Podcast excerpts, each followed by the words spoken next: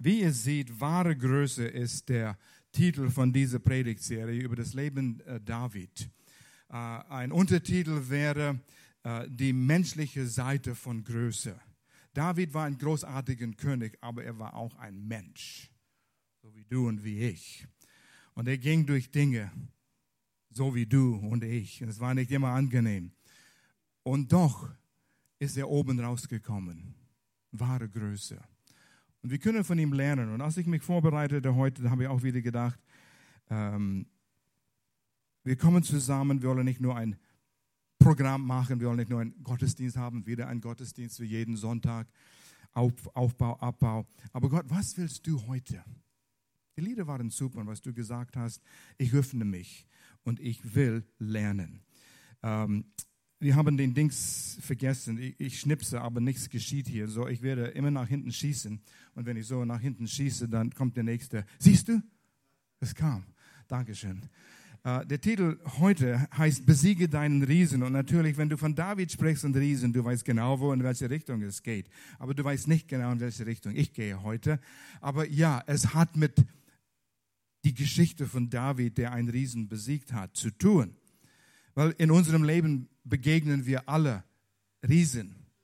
Die sind allerhand und kommen in verschiedene Größen, verschiedene Farben und jeder erlebt Riesen in seinem Leben. Bang. Ähm, ich habe in der Gemeinde, so wie ich euch kenne, in Lörrach kenne, Menschen, was für Riesen haben Menschen, von Menschen, die ich kenne, was für Riesen haben sie in ihrem Leben? Das sind wahre Dinge, die wirklich geschehen. Und ich weiß, ich kenne mich selbst. Jeder kämpft mit vielleicht Angewohnheiten oder vielleicht gibt es eine Sucht. Ähm, es gibt vielleicht ein Familienmitglied in der Gemeinde, äh, der Magersucht hat, eine Essstörung, Selbstmordgedanken. Vor kurzem hat jemand, ein, ein Nichte von jemand oder ein Neffe von jemand in unserer Gemeinde Selbstmord begangen. Das ist eine Herausforderung, das endet dein Leben. Das ist ein Riesen und das geht nicht sofort weg. Es bleibt dort und du bist damit konfrontiert über lange Zeit. Ängste, äh, Existenzängste, Finanzängste, Ängste über Sicherheit, über Fliegen, über nicht bzz, über Flugzeug fliegen. Ja, manche haben Angst vor das auch vielleicht. Aber für die Zukunft, Angst um seine Gesundheit. Ich spüre etwas. Angst kann kommen und das, das wird zu einem Riesen. Oder man hört die Nachrichten vom Arzt und er sagt etwas. Und das wird ein Riesen im Leben. Das sind Dinge, womit Menschen kämpfen. Ihr hier im Campus Lörrach, überall Beziehungen, Scheidungen, Alleinerziehende, Freundschaften, die in die Brücke gehen, Romanzen, die kaputt gehen. Riesen aus der Vergangenheit, die gehen nicht weg, die gehen nicht weg. Ich habe versagt, ich habe was getan. Und der Riese kommt immer wieder und um jede Ecke begegnet man diesen Riesen aus der Vergangenheit. Und du kannst den Sieg nicht gewinnen. Fehler, die du gemacht hast, Verletzungen, die du erlebt hast. Und wir hören immer wieder der Person, auf dieses Familienmitglied werde ich nie verzeihen können. Der Riese steht dort und es kommt immer wieder äh, in, in, in, äh, vor dem Gesicht. Depression. Und wir lernen von, von Davids Leben, äh, wie er furchtlos sein Riesen begegnet hat. Er hat, David hat einiges uns gezeigt. Und es sind vier Faktoren, die wir lernen können. Und ihr seht schon den ersten hier auf dem Line, es war da. Der nächste bitte. Äh, eine von diesen vier Faktoren, jeder hat Riesen, Entschuldigung, da habt ihr das. Der nächste bitte. Ähm, vier Faktoren, die wir sehen können von Davids Leben. Ich erzähle nicht den Kampf zwischen David und Goliath, sondern was geschah vor dem Kampf. Das war wichtig. Dass wenn wir den Riesen begegnen, bring it on. Wir sind bereit. Make my day. Und Nummer eins, bitte. David hatte Gottes Perspektive über seinen Riesen. Und was war Gottes Perspektive? Und das geht zurück, wo David auserwählt wurde zur König. Und können wir den nächsten haben. Der Mensch sieht das Äußerliche. Steht, wir lesen den Vers gleich. Der Mensch sieht das Gesicht, Gott sieht das Herz. So ist es zusammengefasst. Wir sehen das Äußerliche.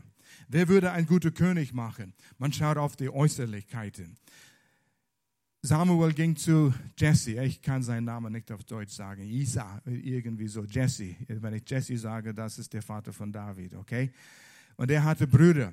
Und Samuel kam und sah alle Brüder zu einer nach dem anderen. Und er meinte, der könnte es sein. Er sah aufs Äußerlich. Nicht der Jüngste.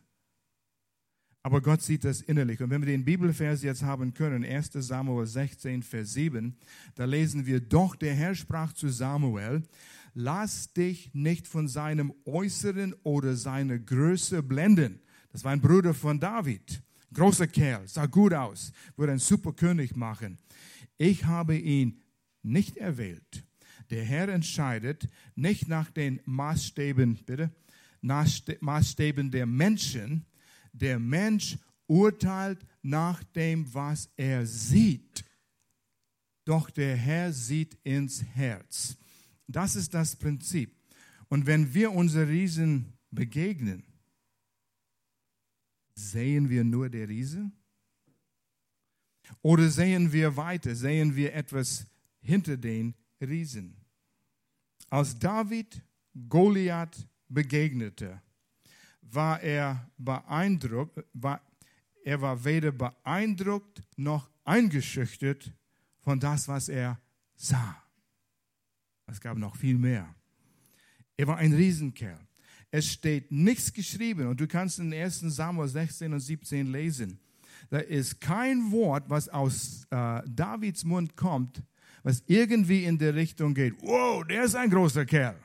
Der ist wirklich ein Riesen. Nein. Die Armee, das Volk Israel, die haben davon was gesagt. Und die waren eingeschüchtert. Wir lesen teils von der Geschichte hier noch. Aber es steht absolut nicht, dass David erschrocken oder beeinflusst oder eingeschüchtert wurde von diesem Riesen, der wirklich ein großer Riesen vor ihm stand. Und wir sind sehr schnell beeindruckt durch das, was wir sehen. Die Fakten. Kontoauszug rot, minus, das sind Fakten. Aber was ist die Wahrheit? Und das ist was anderes. Vor kurz erlebte ich etwas. Ja, ich bin Pastor lang gewesen. Ich bin seit Kind im Glauben mit Jesus. Du würdest denken, ich habe schon erreicht. Nein, wer hat es erreicht? Wir sind immer am Lernen. Und wir begegnen immer wieder neue Riesen in unserem Leben. Und wir beten für ein Grundstück, für ein neues Gebäude, ein Gemeindegebäude in Lörrach. Und wir haben eins im Sinn, ein super Grundstück. Es wäre ideal. Und es gehörte der Stadt. Und wir haben Recherchen gemacht, es war frei, die Stadt kann es verkaufen, wenn sie wollen. Es sind noch nicht konkrete Pläne dafür. Und Anfang des Jahres war vom Allianz Lörrach eine äh, Gebetswoche und am Donnerstagabend war der Thema Gebete für die Stadt. Und wir haben den Bürgermeister eingeladen, der Oberbürgermeister, war neu in Lörrach. Und ich ging hin und äh, er war wirklich gut. Er hat einen Bezug zu Gemeinde und Kirchen, war sehr positiv und hat uns fünf Dinge, wofür wir beten können. Und ich spürte eine gute äh, Resonanz von der Gemeinde ihm gegenüber und ihm die Gemeinde gegenüber. Und ich dachte, ich werde ihn kennenlernen. Das war meine erste leibhafte Begegnung mit ihm. Und so die anderen Pastoren waren dort. Ich bin auf ihn zugegangen. Ich bin äh, Herr Fair von Gemeinde der offenen Türen. Wir hatten ein bisschen Smalltalk gemacht und wo er kam und seine Frau und die haben sich in den USA getroffen. Sie ist Schweizerin. Da, da, da, da. Ein bisschen Smalltalk gehabt. Einfach, dass wir Mensch, uns als Menschen kennenlernen. War eine nette Begegnung. Und dann habe ich gesagt, ich wollte Ihnen auch einfach mitteilen, dass wir sind die Gemeinde, die Ihnen vor kurzem einen Brief geschrieben hat wegen dem Grundstück. Einfach, dass Sie ein Gesicht da mit, ein, mit dem Brief verbinden könnte. Ich wollte nicht, gar nichts darüber sprechen. Und aus seinem Mund kam der Satz, oh, ja genau, genau, ich kann mich an den Brief gut erinnern, aber wir meinen, dieses Grundstück ist nicht der Grundstück für euch. Ein Politiker sagte auf nette Weise, diplomatische Weise, nein. Und als er das sagte, das wollte ich nicht hören. Red nicht darüber. Nein, nein, wir beten dafür. Das ging wie ein Stich in mein Herz. Oh, und der Riese stand auf vor mir. Er sagte nein. Aber wir haben gebetet. Und wir haben geglaubt. Wir haben unser Glauben in, in Bewegung gesetzt für diesen Grundstück. und wir nehmen die Verheißungen auch in Gottes Wort über Beten und Glauben. Und dann sagt er nein. Und der Riese stand auf. Und ich sah der Riese vor mir. Und das hat den Stich in meinem Herz gegeben. Und unterwegs von Lörrach nach Kanden, wo wir wohnen, habe ich mit Gott gehadert. Und er hat mit mir gehadert. Es ist besser nachzugeben, wenn Gott mit dir hadert, als wenn du mit Gott haderst. Ja? Und das Thema Glaube kam mir hoch. Herr, was ist Glaube wirklich? Verstehst du wirklich, was Glaube ist? Und da kam der Vers in meinem Herz, äh, in, in meinem Sinn von Hebräer Kapitel 11, den ersten Vers. Glaube ist der Beweis dafür, das, was du nicht siehst, wird Wirklichkeit. Und so sahen wir jetzt nicht, dass wir den Grundstück haben können, sondern es ging weg, da war ein Riesen da vor uns. Wir könnten es nicht mehr sehen. Aber mein Glauben, unser Glauben, so wie wir beten, wenn wir unser Glauben darauf kleben, nicht das Wort der Bürgermeister ist mein Beweis, dass wir das Grundstück kriegen. Nicht die Recherchen von den Beamten ist das Beweis, dass wir diesen Grundstück bekommen. Laut Gottes Wort und seine Verheißungen, mein Glauben, das muss echt sein, unser Glauben ist der Beweis dafür. Es ist, als haben wir durch unseren Glauben den Eintrag im Grundbuchungsamt schon im Voraus. Das Grundstück gehört uns. Glaube ich das? Und auf einmal war ich herausgefordert. Viel mehr als nur ein Wunsch, viel mehr als nur ein Verlangen, ein Wollen. Glaubst du? Und ich sah, wie, ich sah die Wahrheit. Die Fakten waren, er sagte nein. Aber die Wahrheit war, wenn wir im Glauben stehen, gehört es uns. Und das werdet ihr jetzt alle denken. Jetzt mal prüfen, mal, mal abwarten, mal sehen, ob es, er es wirklich kriegt. Wir werden geprüft in unserem Glauben. Es war ein Riese. Fakten sah, nein. Wahrheit heißt, was sind meine Verheißungen? Ich weiß vor 20, 25 Jahren. Wir waren im Dienst in Deutschland hier. Wir waren auch so unterstützt mit einem Freundeskreis, die monatlich uns unterstützt haben. Vielleicht 40 Jahre. Und ich weiß, wie durch verschiedene, na, da kam ein Brief. Du freust dich immer auf einen Brief von zu Hause, du weißt nicht, was drin ist, aber in diesem Brief hieß es, innerhalb von drei Monaten von unserer Gemeinde, die das Geld gesammelt hat und uns geschickt hat, in Kanada, Innerhalb von drei Monaten werden wir euch dieses Geld nicht mehr weiterleiten können. Wegen einiger Gesetzesänderungen in Kanada und äh, ein paar Dinge, die sich geändert haben. Und das ging auch wie ein Stich in meinem Herzen. Und diese Riese stand auf. Der Brief war ein, ein Gestalt von einem Riesen. Du wirst 30, 35, ich weiß nicht, wie viel Prozent deines Einkommens verlieren innerhalb von drei Monaten. Vielleicht war es 50 Prozent, ich weiß nicht. Es war zu viel, um zu verlieren, auf jeden Fall. Was werden wir tun? Was geschieht jetzt? Und der Riese stand dort groß. Was wirst du jetzt machen? Gott sei Dank. Wir waren vor kurz, auf, äh, kurz davor auf einer Konferenz, wo wir voll mit Gottes Wort für eine Woche verstopft, nicht verstopft, gestopft waren. Ja? In Gottes Wort. Ähm, morgens, mittags und abends für eine Woche lang. Und Gottes Wort kam hoch in mir, als ich das las. Ich hatte es nicht mal Zeit gehabt, Gloria zu erzählen. Und Glaube kam mit dieses Wort auch hoch. Und ich sagte, Satan, wenn du versuchst, mich einzuschüchtern, ich sage es dir. Und ich habe es laut gesagt. Von diesem Tag an werden wir noch mehr geben als vorher. Und wir werden mehr wie unseren Zehnten geben. Und wir hängen uns an die Verheißungen Gottes. Und dann wirst du was sehen können, Satan. Und ich denke, er hat den Schwanz zwischen den Beinen gezogen und ist wie ein kleiner Welpe weggelaufen. Es kam in mir hoch, begründet auf die Verheißungen. Die Fakten waren, du verlierst, sagen wir 30 Prozent von deinem Einkommen innerhalb von drei Monaten. Aber die Wahrheit ist, wer gibt, wer sät, erntet. Und wir sind nie in Not geworden, gekommen.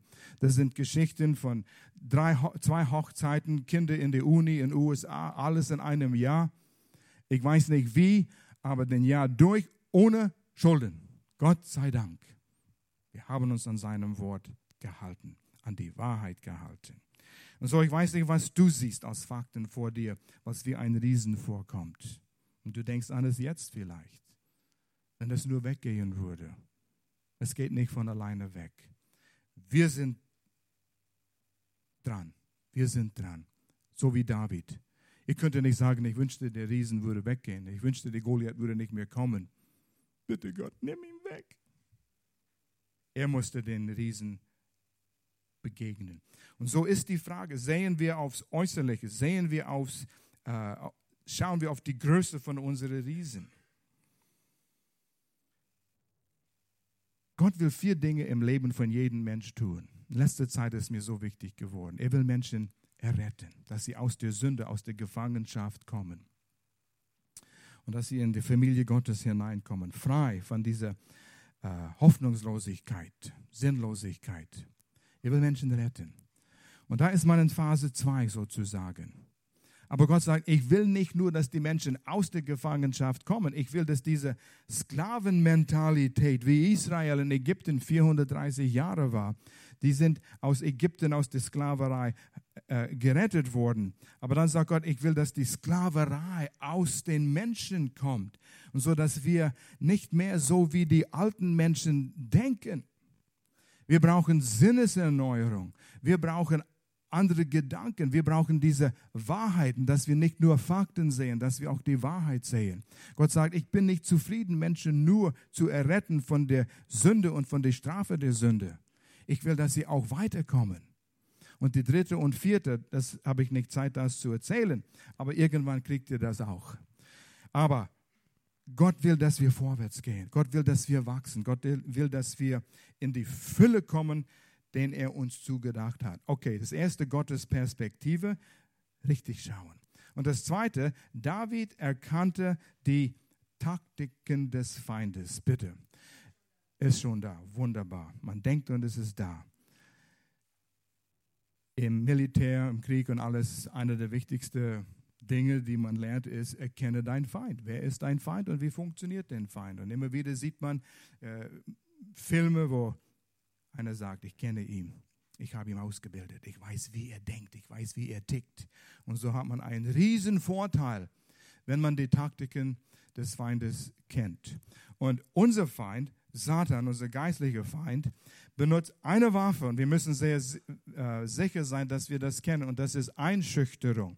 Er wird versuchen, uns einzuschüchtern, Angst zu machen. Er wird da stehen wie ein Riesen.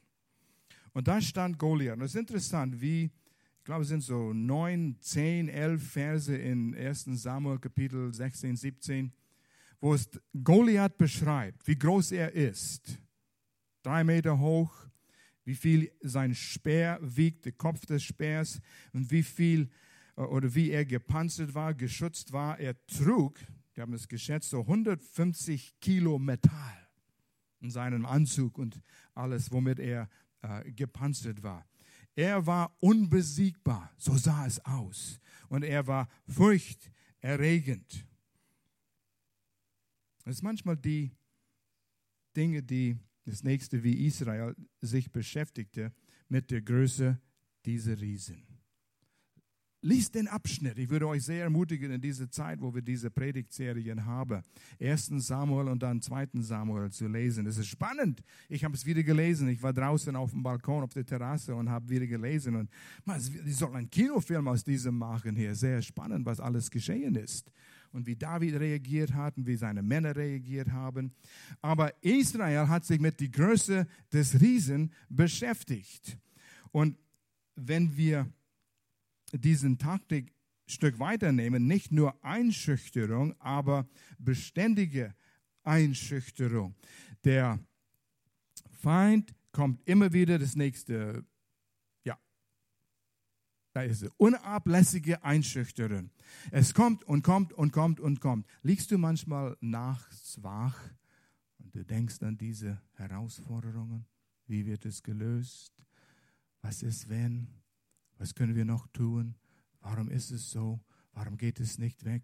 Ich weiß nicht, ob ich der Einzige bin, aber immer noch kommen diese Dinge und es kommt bei mir vor. Vor kurz, Gloria sagt, weißt du wieder auf heute Nacht? Ja, ja das beschäftigt mich einiges. Es sind keine unlösbare Probleme, aber wir müssen was unternehmen und ich musste was aufschreiben und dann kann ich wieder ins Bett gehen. Ja, ich will es nicht vergessen. Aber das sind Dinge, die nachts in deinem Unbewusstsein dort sind und dann kommen sie in den Bewusstsein hoch und du wirst wach davon. Und es kann sein, wenn du nur an den Fakten von deinen Riesen denkst, Satan wird dazu sehen, dass diese beständige, diese unablässige, laufende Einschüchterung kommt. Ja, was wirst du jetzt tun? Und wir lesen hier in dem Bibelvers 1 Samuel 17, Vers 16, der Philister, Goliath, aber kam morgens und abends her. Die Geschichte ist, es gab ein Tal, Israel auf dieser Seite, äh, Philister mit Goliath auf diese Seite. Und er kam morgens und abends und stand hier auf seinem Berg und stellte sich 40 Tage lang hin. Das war ein Taktik, was oft geschehen ist in der Zeitalter, wo sie einen Mann ausgesucht haben. Warum soll die ganze Armee sich äh, gegenseitig umbringen? Warum nicht? Ihr habt einen Held und wir haben einen Helden. Die können es auskämpfen und wer siegt, die Seite hat gewonnen sparen wir viel Menschen und viel Blut. Und so war das hier diesmal. Schickt mir einer 40 Tage lang. Das würde langweilig sein. Zweimal am Tag. Und er brüllt mit seiner lauten Stimme. Feiglinge. Und er hat Gott gelästet, geschumpfen, gelacht über diese Menschen. 40 Tage lang. Und wir grübeln manchmal. Und wenn wir mit Menschen reden, Wochen später, Monaten später, Jahren später, die grübeln immer noch über dieselben Riesen, selbe Probleme. Die sind aus der Sklaverei gekommen. Das Erste, was Gott tun will, sie sind errettet. Und Gott will, dass sie jetzt befreit werden, aber sie drehen in einem Kreis. Sie drehen in einem Kreis. Dieselbe Probleme aus der Vergangenheit. Ja, aber du weißt nicht, was meine Eltern mir angetan haben.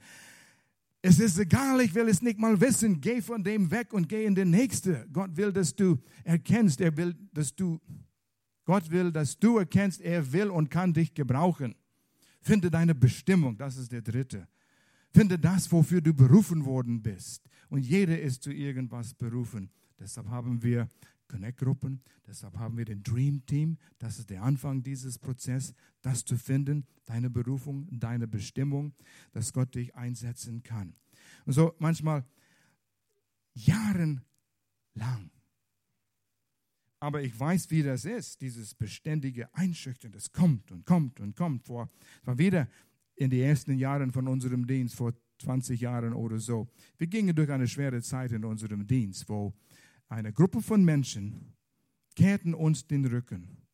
Und es waren Menschen, mit denen wir sehr, sehr eng zusammengearbeitet hatten. Ich will in kein Detail hier reingehen. Und die sagten, wir haben Gottes Stimme nicht gehört, die haben Gottes Stimme gehört und einige Anschuldigungen gemacht, die sehr, sehr verletzend waren.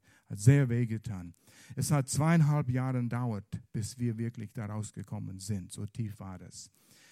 In dieser Zeit sahen wir diese Verletzung, diese Riesen, diese Fakten, die haben das gesagt, die haben das getan. Und das hat uns jedes Mal wehgetan. Und Gloria und ich, wir müssen uns einigen. Gloria, wenn ich anfange, so über das zu reden, über diese Menschen zu reden, halt mich an und blockiere mich. Und wir werden für sie beten, sie segnen. Wir können nicht einfach auf Riesen schauen. Wir können nicht nur erlauben, dass sie uns einschüchtern. Und dann, das ging zehn Minuten. Und zehn Minuten später kam es wieder andere Gedanken. Und dann würde ich zu Gloria sagen über dies oder das. Oder es würde Gloria zu mir was sagen. Ich sage, Gloria, komm, wir, wir können das nicht auf diesem Weg gehen. Der Feind versucht uns einzuschüchtern. Alle zehn Minuten, manchmal stundenlang. Und ihr habt es vielleicht auch mal, gehabt. Und man singt, ich würde sagen, manchmal gern in den Sumpf. Man schimpft gern in den Sumpf. Man will seine Emotionen mal Freiraum lassen. Das tut gut. für den Fleisch, aber löst gar nichts. Und es zieht dich runter. Und so wie der Feind unaufhörlich, unablässig an uns donnert und donnert und donnert und donnert, bis er uns kaputt macht. Deshalb müssen wir uns vorbereiten. Das nächste bitte. David beschäftigte sich mit der Größe seines Gottes. Nicht mit der Größe der Riese, sondern er beschäftigte sich mit der Größe seines Gottes. Und wir lesen in den Psalmen, oh, das war, Mark, dein Psalm war gewaltig auch. Das war einer von Davids Psalmen, den er geschrieben hat. Ich weiß nicht genau, wann er diesen geschrieben hat, aber er hat viele geschrieben in der Zeit. Und David hat in den Jahren davor, bevor er gesalbt wurde zu König, sogar nachdem er gesalbt wurde, König zu sein, Zeit mit den Schafen gebracht. Zeit in den Hinterwäldern, Zeit in der Einöde, Zeit, wo niemand gemerkt hat, da kommt der nächste König, aber er sitzt mit den Schafen.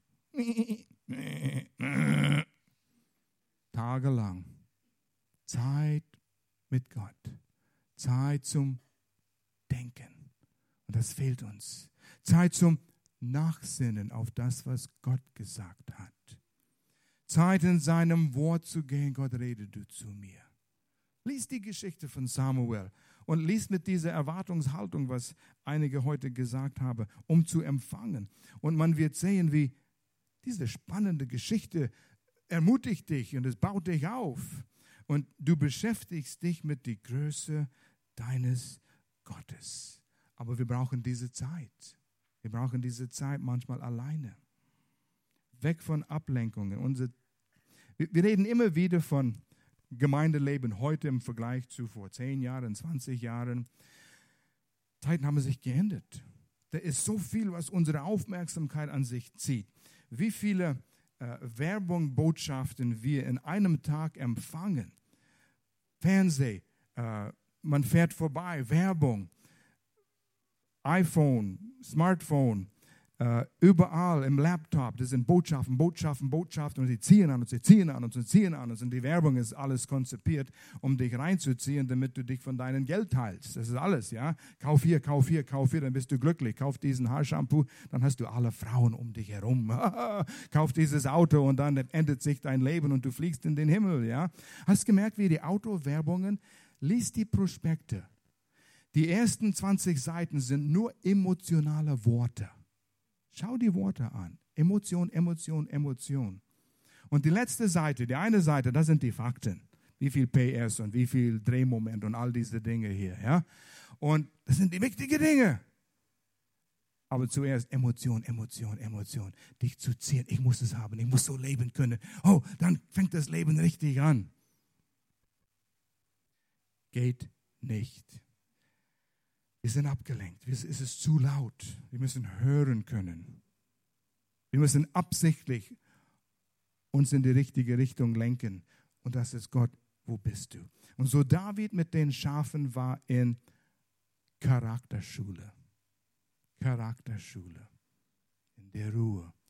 Und wenn wir in die Charakterschule sind, dann können wir unsere Riesen begegnen und ihm auch besiegen.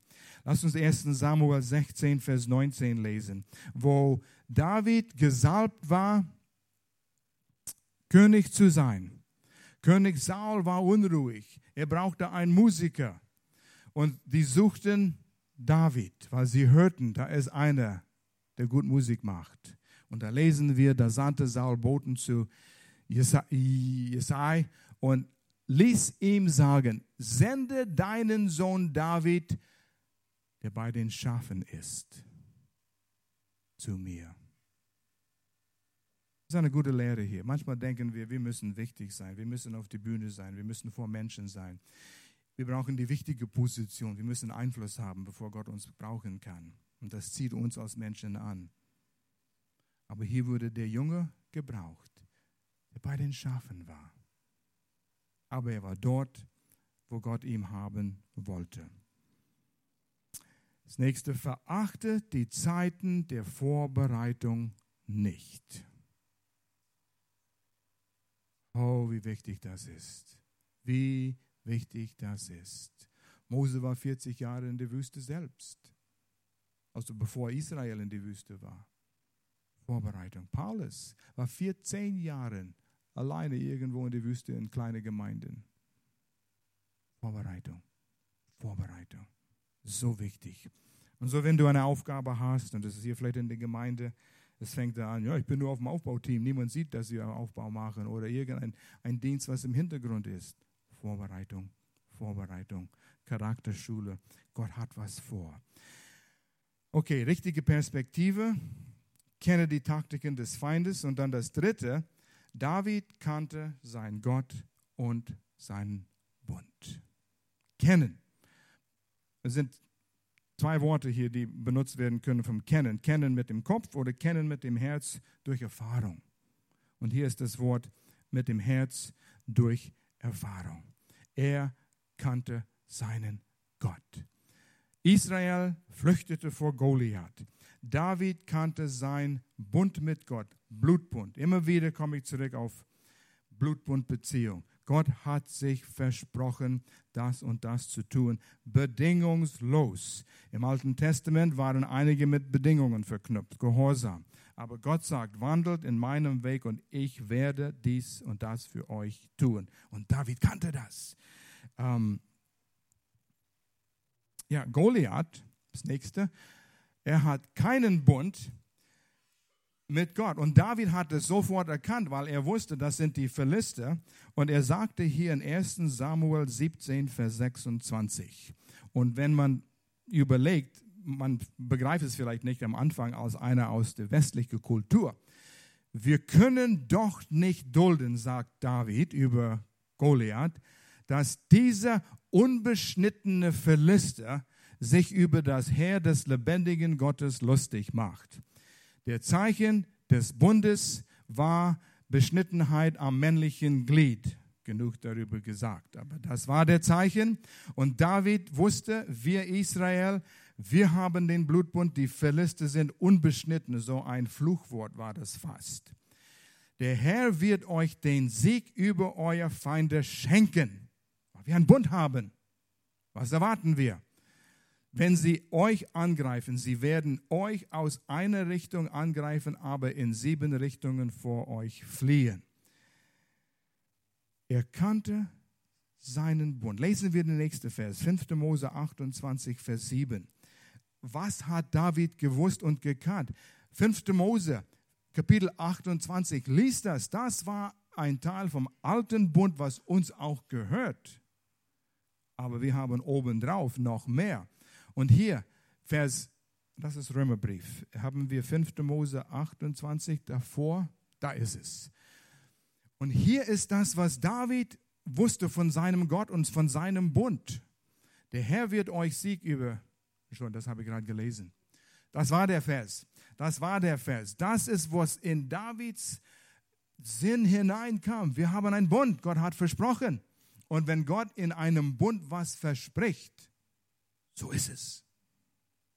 Ich muss es nicht erst ausprobieren, zu sehen, ob es wirklich stimmt. Wird Gott sein Wort halten? Er hat es gesagt. Er hat so viel mit Gott schon erlebt, um zu wissen, wenn er es in seinem Bund geschrieben hat, so ist es. Und wir können uns darauf verlassen. Und so ist hier ein Unbeschnittener, ein Riese. Es hat kein Recht. Und David sagt, mein Gott wird uns helfen. Er wird mir helfen. Er wird uns helfen. Und wir im Neuen Testament haben einen noch besseren Bund, wer unser Riese kommt. Und da haben wir den Vers Römer 8, Vers 38 und 39. Ich habe in der Vergangenheit hier im Campus Freiburg schon über diese gesprochen, aber wir müssen Erinnerung, erinnert werden an diese. Denn ich bin ganz sicher, sagt Paulus, weder Tod noch Leben, weder Engel noch Dämonen, weder Gegenwärtiges noch Zukünftiges, noch irgendwelche Gewalten, das nächste bitte, weder hohes noch tiefes oder sonst irgendwas, kein Riese im 21. Jahrhundert können uns von der Liebe Gottes trennen, der er die er uns in Jesus Christus, unseren Herrn, schenkt. Gott verlässt dich nicht. Seine Liebe für dich ist bedingungslos. Auch wenn du sagst, ja, aber schau mal, was ich gerade getan habe. Schau mal, wie ich gelebt habe in letzter Zeit. Und Jesus sagt, das spielt hier keine Rolle. Meine Liebe für dich ist nicht bedingt. Ich liebe dich und ich will, dass du aus der Gefangenschaft kommst. Errettung. Und wenn du errettet bist, dass du befreit wirst von dieses alten, stinken Denken von Gefangener, ich bin nichts wert, ich kann nichts tun. Und Gott sagt, ich liebe dich und ich will, dass du in die dritte Phase auch hineinkommst, das dritte, was ich für dich tun will, und das, dass du, dass du deine Bestimmung erfährst. Und das vierte ist, zusammen sein Volk, die Gemeinde. Großartiges in Raum Freiburg tun. Es hat noch nicht angefangen im Vergleich zu das, was Gott tun will. Durch mich? Ja, durch dich. Irgendwo fangen wir an. Und wir müssen glauben, Gott, du willst mich gebrauchen, egal wie die Vergangenheit aussieht. 1. Johannes 4, Vers 16, gewaltiger Vers. Wir haben erst erkannt, dass Gott uns liebt. Wie Jesus Christus aufgenommen hat, wer erkannt hat, ich bin ein Sünder und nichts, was ich bringen kann, kann mir die Sünden wegnehmen. Ich bin es nicht wert, dass Gott sagt, wegen das, was du getan hast, werde ich dir vergeben. Völlig, völlige Gnade. Und er vergibt alles. Wir haben das erkannt. Dann sagt er das was ganz anderes. Und haben diese Liebe unser ganzes Vertrauen geschenkt. Sinne darüber nach. Unser ganzes Vertrauen geschenkt. Andere Übersetzungen sagen, wir haben Gottes Liebe erkannt und geglaubt. Ja, aber dann glaubst du nicht. Dann hat seine Liebe keine Macht in dir. Und ein paar Verse weiter, 1. Johannes 4, Verse 18. Ja, wenn die Liebe uns ganz erfüllt, wenn die Liebe reif in uns ist, wenn wir glauben, dass Gott uns liebt, wenn wir ganzes Vertrauen auf seine Liebe setzen, vertreibt sie sogar die Angst, vertreibt es den Riesen. Glauben wir seine Liebe an uns, vertrauen wir das. Dann nachts kannst du es auf ihm rollen, wenn du darüber nachdenkst. Du kümmerst dich um mich, du sorgst dich um mich. Und der letzte Punkt, ganz kurz. Erstens, die richtige Perspektive haben. Kenne die Taktiken des Feindes und dann erkenne Gottes Bund und was unsere Verheißungen sind. Und viertens, David sah seinen Riesen im Voraus besiegt. David kam auf die Szene, da war Israel, da war die Philister. David sieht diesen Riesen ängstigen. Und was waren seine ersten Worte, die in Samuel geschrieben worden sind? Lesen wir es, Kapitel 17, Vers 26. David fragte einige Soldaten in seiner Nähe. Und hört, was er sagt. Er sagt nichts über seine Größe. Welche, ist ein Teenager, noch nicht 20. Welche Belohnung soll der Mann erhalten, der diesen Philister da erschlägt und die Schande von unserem Volk abwendet? Er sah ihn schon tot. Er sah ihn schon besiegt. Und was immer der Riese ist in unserem Leben, wenn wir es schon besiegt sehen, stell dir vor, wie wird es aussehen, wenn das besiegt ist. Ich stelle es mir jetzt vor. Ich bin gesund. Die Beziehung ist geheilt. Ich habe einen guten Arbeitsplatz. Ich freue mich auf das. Dieses Problem ist gelöst. Den Schmerzen ist weg. Alleinerziehende, wir werden über die Runde kommen. Es werden Menschen an meine Seite kommen. Nicht unbedingt ein Ehepartner, aber Menschen, die uns helfen werden. Und so stellt man sich vor, was Gott durch seine Verheißungen enden kann und uns schenken wird. Der Riese ist schon besiegt. Schließ deine Augen. Steh vor Gott. Was ist dein Riesen? Was sind die Dinge, die, oder das Ding, was dir Kummer macht? Wie kann ich all diese Dinge, wie kann ich die richtige Perspektive haben? Wie kann ich Gott besser kennenlernen? Wie kann ich seinen Bund besser kennenlernen?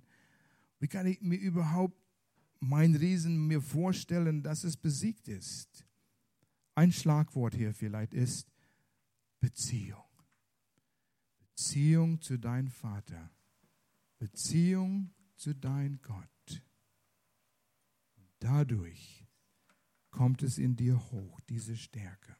Die Fakten sind da. Ja, wir verstehen das. Die Vergangenheit ist geschehen.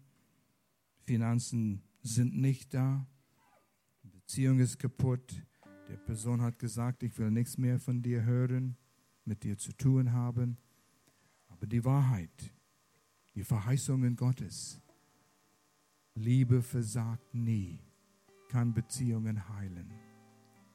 Wir uns an diese Verheißungen hängen. Erst müssen wir sie kennenlernen. Aber wir nehmen sie in Anspruch und wir kleben unseren Glauben auf die Verheißungen und erwarten, dass Gottes Kraft auf die Szene kommt. Ich will für dich beten, wenn du einen Riesen in deinem Leben hast und du sagst, ich stehe vor einem Riesen, ich will den Sieg haben, bete auch für mich. Mein Gebet wird der Riese nicht schlagen, erschlagen. Dein Glauben wird es tun. Aber ich möchte dir stärken durch mein Gebet. Alle Augen zu. Bist du hier mit einem Riesen in deinem Leben? Möchtest, dass ich auch für dich beten? Zeig mir ganz kurz mit erhobener Hand und dann wieder runter. Ja, Pastor, er bete für mich. Das sind eine ganze Reihe Hände. Viele, viele. Sei ehrlich. Wir haben es alle. Vater, ich bete hier für, für uns alle eigentlich. Und besonders für die, die den Mut genommen haben, ein Zeichen zu setzen, es an der, an der Öffentlichkeit zu bringen, ist ein Riesen in meinem Leben. Ich bete, du wirst dich diesen Menschen offenbaren, so wie sie die Zeit nehmen, vor dir ruhig zu sein, weg von Ablenkungen, um zu hören. Was sagst du, damit sie auferbaut werden im inneren Mensch, wie David in der Charakterschule. Sie hören von dir, sie sinnen über deine Verheißungen nach. Schenk sie diesen Wollen, schenk sie die äh, den Mut, Entscheidungen zu treffen, damit sie ihren Sieg in Jesu Namen haben. Schenk sie die, die Vorstellung, ein besiegter Riesen in ihrem Leben. Und sollte jemanden hier sein, ich kenne nicht alle, der den ersten Schritt aus der Sünde befreit zu werden, eine Entscheidung für Jesus zu treffen. Ich möchte eine Gelegenheit geben, wenn du das tun willst, möchte ich dir auch gern helfen. Das ist ein einfacher Schritt. Erst muss man erkennen, ich bin ein Sünder und von Gott getrennt und verloren. So kommen wir auf die Welt. Aber Jesus starb an dem Kreuz. Gott lud unsere Schuld, deine Schuld für deine Sünden auf sich, damit wir es nicht tragen müssten. Und er sagt, Rechnung bezahlt. Wir müssen es nur annehmen durch unser Vertrauen, durch unser Glauben. Eine Entscheidung müssen wir treffen und sagen, Gott, ich setze mein Vertrauen auf Jesus. Und die Sünden sind vergeben und wir sind von der Gefangenschaft in der Sünde ins nächste getan, wo Gott uns haben will, in seine Familie. Ist da jemand hier, der sagt, heute will ich diese Entscheidung zum allerersten Mal treffen? Ich will wissen, dass meine Sünde vergeben, mir vergeben worden sind. Wir helfen dir, indem wir zusammen unser Glauben ausdrücken in einem gemeinsamen Gebet. Und Gott hört es uns. Das ist alles. Ist da jemand hier, der sagt, heute will ich diesen Schritt treffen, hilf mir? Kurz Hand hoch und dann wieder runter. Ich kenne euch nicht alle, ich weiß eine ganze Reihe, ihr habt diesen Entscheidung schon getroffen, da ist eine, eine Hand. Ist noch jemanden? Was wir tun werden, wir nehmen niemanden bloßstellen, einfach, dass wir zusammen ein Gebet aussprechen. Ich werde euch leiten und betet ihr mir nach. Und wenn du diese Entscheidung treffen willst, egal ob du die Hand hochgestreckt hast oder nicht, ist zum ersten Mal. Gott kennt unser Herz und unser Glauben und er nimmt uns an. Kein Gebet vergibt Sünde, rettet uns, unser Glauben tut es. Aber der Gebet hilft uns, unser Glauben zum Ausdruck zu bringen. Kommt, Gemeinde, wir beten alle zusammen und ihr betet mir nach. Vater, ich komme zu dir als ein Sünder. Vater, ich komme zu dir als ein Sünder. Ich glaube, dass Jesus Gottes Sohn ist. Ich glaube, dass Jesus Gottes Sohn ist. Ich glaube, dass Jesus für meine Sünden gestorben ist. Ich glaube, dass Jesus für meine Sünden gestorben ist. Und dass er wieder auferstanden ist. Und dass er wieder auferstanden ist. Ich setze mein Vertrauen auf dich, Jesus. Ich setze mein Vertrauen auf dich, Jesus, dass du mir meine Sünde vergibst. Dass du mir meine Sünde vergibst. Und ich danke dir, Jesus, dass ich dein Kind bin. Und danke dir, Jesus, dass ich dein Kind bin. In Jesu Namen. Amen. Amen.